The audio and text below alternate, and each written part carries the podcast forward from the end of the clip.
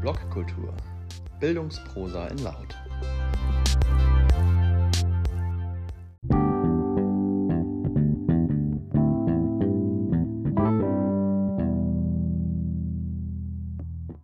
Die Phase der postdigitalen Schulentwicklung vom 7. Juni 2020.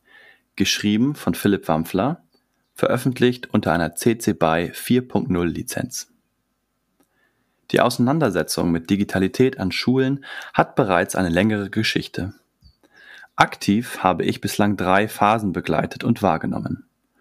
Nun findet der Übergang in eine vierte statt. Erste Phase. Jugendliche nutzen Social Media. Was müssen wir als Schulen dazu wissen und wie müssen wir uns dazu verhalten?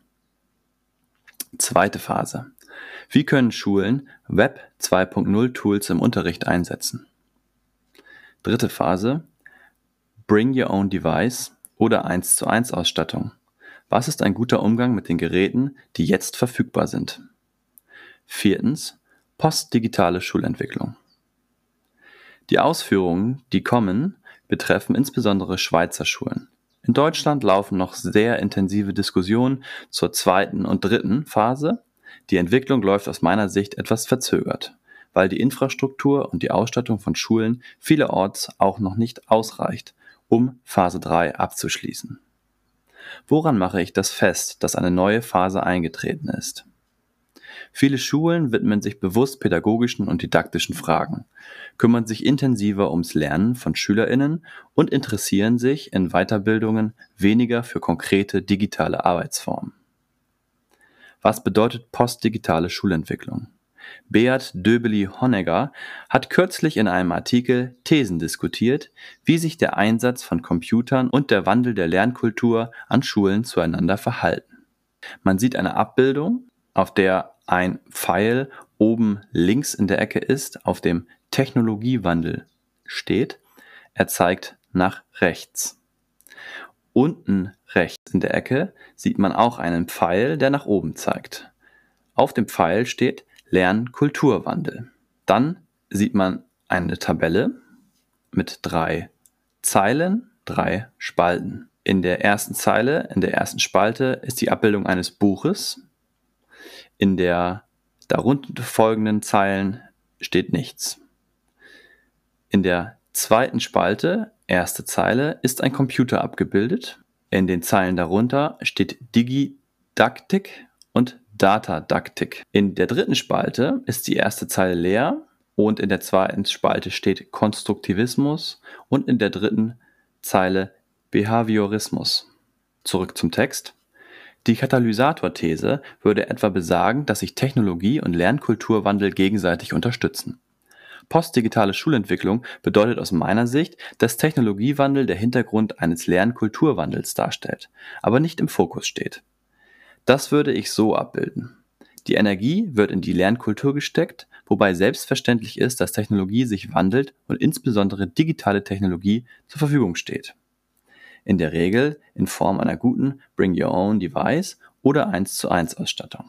Darunter ist eine Abbildung. Das ist dieselbe Abbildung wie oben, nur dass jetzt zwischen der ersten Spalte und der zweiten Spalte ein roter Pfeil ist, der nach oben zeigt. Wieder zum Text. Fragen, die bei Schulen dann im Mittelpunkt stehen, sind folgende. Erstens. Wie muss Unterricht und Schule gestaltet sein, damit er SchülerInnen sinnvoll erscheint und zu Erlebnissen und Erfahrungen führt, die sie sonst nicht machen könnten? Zweitens. Welche Kompetenzen brauchen SchülerInnen, um gesellschaftliche und berufliche Aufgaben wahrnehmen zu können? Drittens. Wie gelingt ein Fokus auf echte Lernprozesse? Viertens, wie sieht eine schulische Gemeinschaft aus, die verantwortungsvoll, solidarisch und nachhaltig miteinander lernen kann? Fünftens, wie kann eine Schule unterschiedlichen Perspektiven, Interessen und Bedürfnissen von Lernenden und Lehrenden gerecht werden? Sechstens, welche Rollenbilder gibt es in einer zeitgemäßen Schule? Was können und sollen Lehrpersonen leisten? Wie agieren sie professionell und empathisch? Diese Fragen können als Arbeit an der Lernkultur einer Schule auf den Punkt gebracht werden. Wozu der Begriff postdigital? Einige der hier entwickelten Gedankengänge habe ich am Dienstag in Aarau vorgetragen. Nun ist hier ein Video abgebildet, das ich natürlich hier nicht wiedergeben kann. Dabei wurde mir die Frage gestellt, ob postdigital nicht einfach nur ein Begriff sei, um zu provozieren, weil er ja schwer zu verstehen und mit Post irgendwie abschließend gesetzt sei. Der Begriff stammt nicht von mir, er ist in der wissenschaftlichen Diskussion etabliert. Ich sehe in seiner Nutzung einen wesentlichen Vorteil. Wer gegenüber einer Computerifizierung von Schule Skepsis äußern will, gerät schnell in eine Gruppe mit Menschen, die aus einer kulturpessimistischen Haltung alles rückgängig machen möchten. Postdigitalität erlaubt hier eine Differenzierung. Der Einsatz digitaler Technologie ist kein Selbstzweck. Er bringt nicht automatisch die richtigen pädagogischen Haltungen mit sich, sondern droht, Schulen mit Überwachung und behavioristischen Lernmethoden zu überziehen, die zu Problemen führen. Toolifizierung dominiert Weiterbildung und Schulentwicklung. Das sind wichtige Aspekte, die aber noch nicht zu einer Ablehnung der Nutzung von ICT führen dürfen.